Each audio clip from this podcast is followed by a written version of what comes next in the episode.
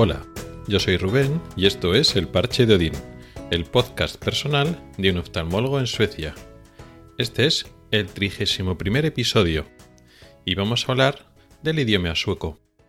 Ya hablamos hace tres o cuatro semanas más o menos también del idioma sueco, de lo que es el aprendizaje, pero hoy voy a hablar de una característica un poco peculiar que me he ido dando cuenta estos días. Más que de una característica segura, una serie de impresiones que estoy teniendo sobre el idioma, de aquí el sueco, y diferencias con el español.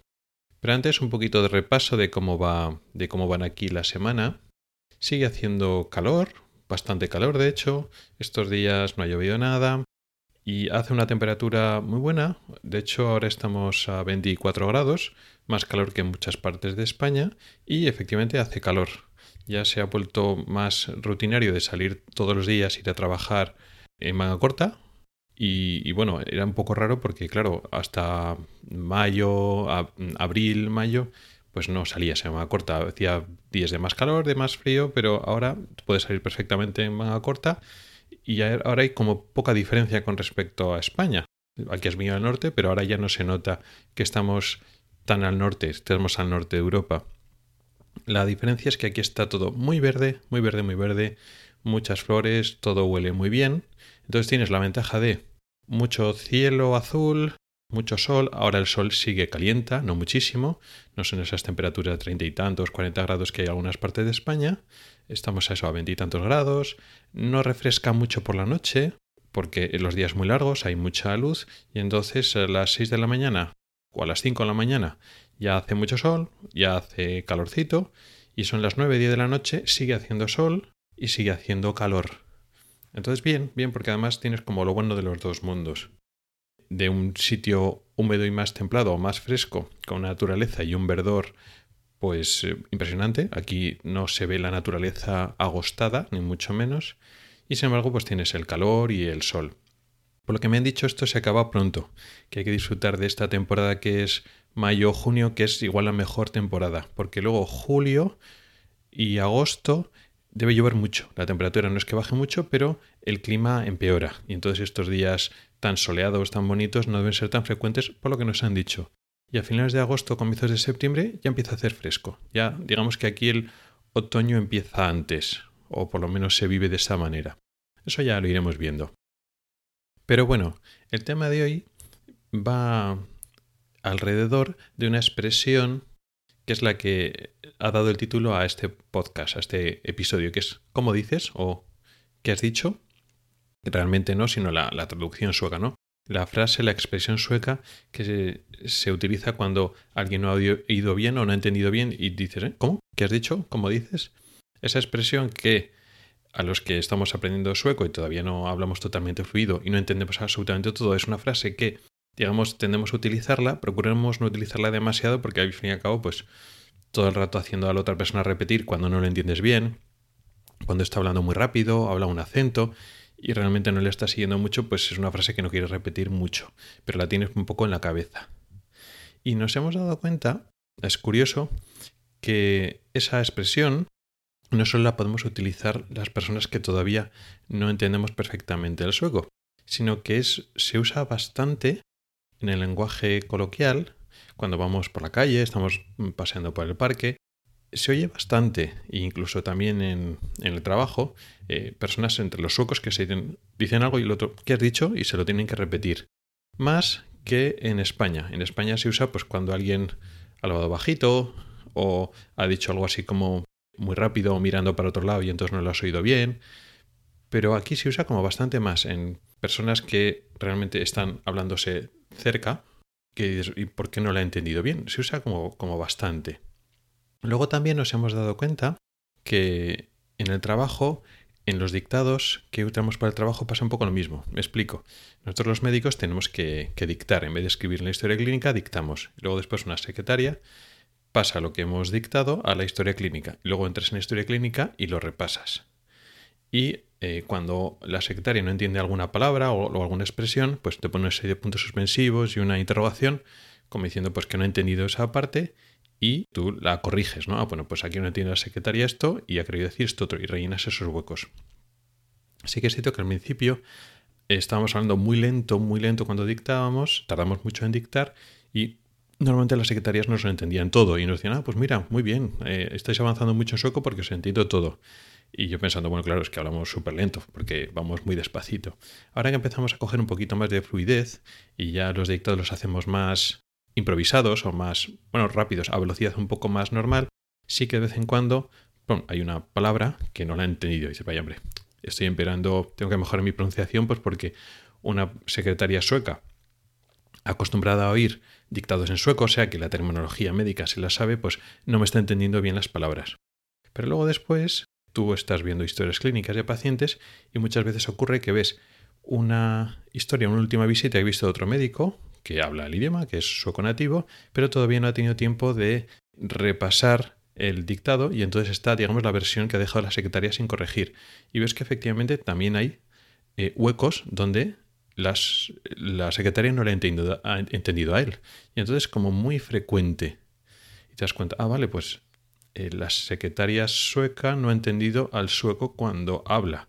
Y es una expresión, una palabra normal. No es que sea una palabra técnica que no haya entendido la secretaria, entre otras cosas porque son secretarias que están trabajando en el servicio de oftalmología. Entonces ya se saben el léxico oftalmológico. Y a veces son palabras que no son técnicas, sino es una palabra normal, coloquial, pero no la he entendido.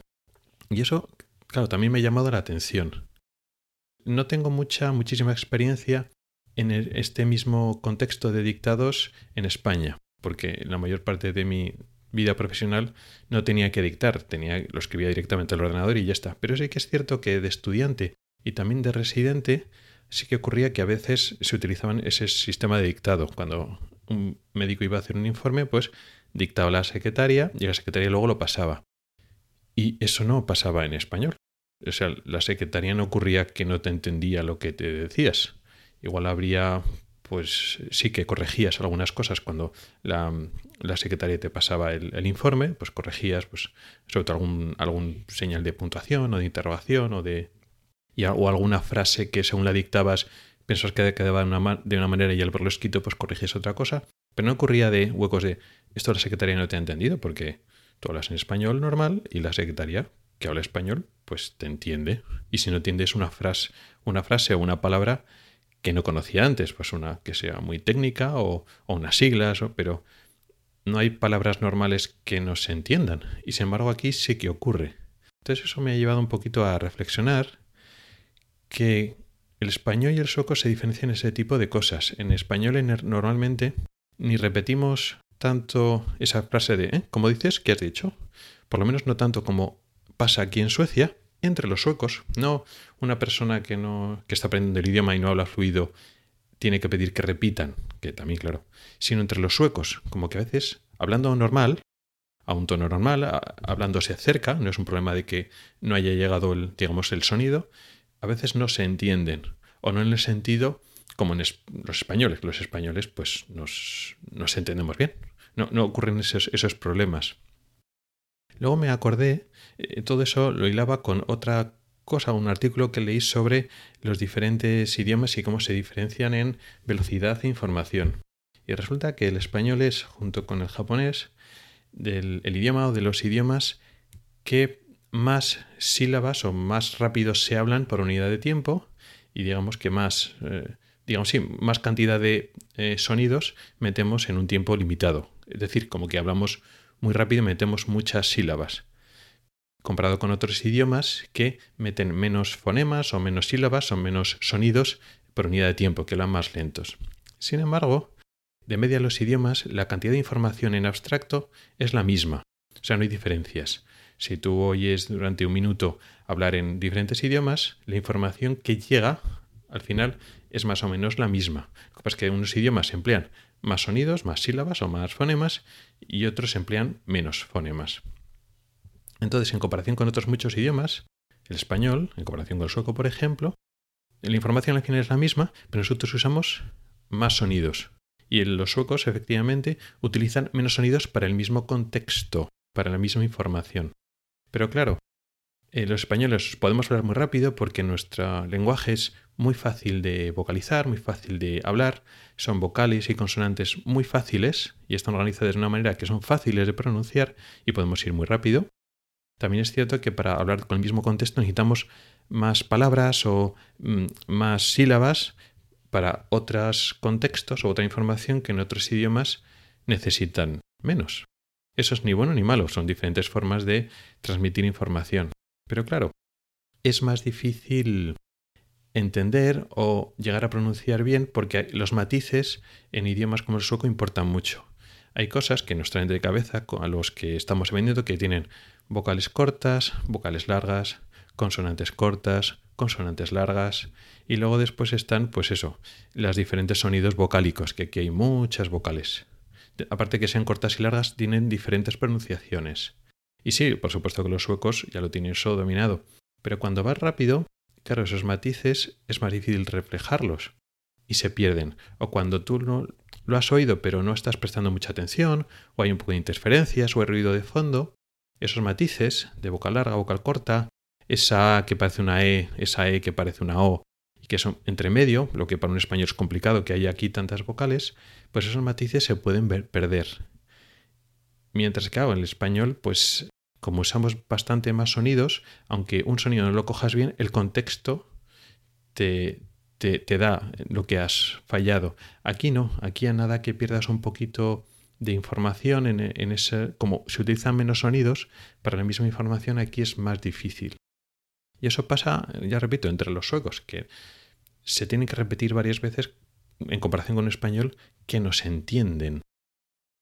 Eso por una parte no me deja más tranquilo porque ya no solo que algunas veces le pida a la gente con la que hablo, me puedes repetir esto que has dicho, porque entre los suecos ya se lo dicen de normal. Y luego además, pues bueno, cuando estoy dictando y digo, mira, sé que me he entendido, pronuncio fatal, a ver si mejoro, claro, si tengo que mejorar, pero que es bastante habitual, que es que tampoco entienden a los suecos y dejan huecos porque no, sí, ellos hablan más rápido y yo sigo hablando más lento que los suecos, pero que tampoco se entienden entre ellos. De, no por lo menos de la manera que se entienden entre los españoles o los de habla hispana, que tenemos una mejor comprensión, o eso es la sensación que tengo yo. Estas son conclusiones que tampoco he leído mucho. Sí que he leído pues que efectivamente los españoles hablamos más rápido que otras personas y otros idiomas en menos sonidos meten la misma información y evidentemente el sueco es un lenguaje mucho más sutil de pronunciación. Y, pero no he leído eh, realmente que esa conclusión de que digamos la capacidad de entenderse en circunstancias un poquito más adversas el sueco sea peor que el español pero esa es la sensación que me está dando o esa es la explicación que doy a ese tipo de diferencias yo cuando paseas por España por el parque no oyes tanta tantas veces la gente que está una al lado de otra pegada y decir, uy, ¿cómo que has dicho? Si están al lado, se entienden, no tienen que repetirse con esa frecuencia porque no se entiendan bien. Pero aquí en Suecia sí, sí que pasa, sí que pasa. Y poco más por hoy. Quería traer un tema pequeño, una pequeña curiosidad, un detalle, que sin embargo para mí en el día a día lo voy notando y sí que son cosas importantes cuando te estás adaptando a un idioma nuevo. En cualquier caso, Gracias por el tiempo que has dedicado a escucharme. Puedes contactar conmigo por correo electrónico en elparchedodin.gmail.com o por Twitter en elparchedodin. Puedes preguntar dudas, proponer temas o hacer comentarios. También puedes entrar al grupo de Telegram que se llama igual, El Parche de Nos oímos la próxima semana. Hasta el próximo episodio.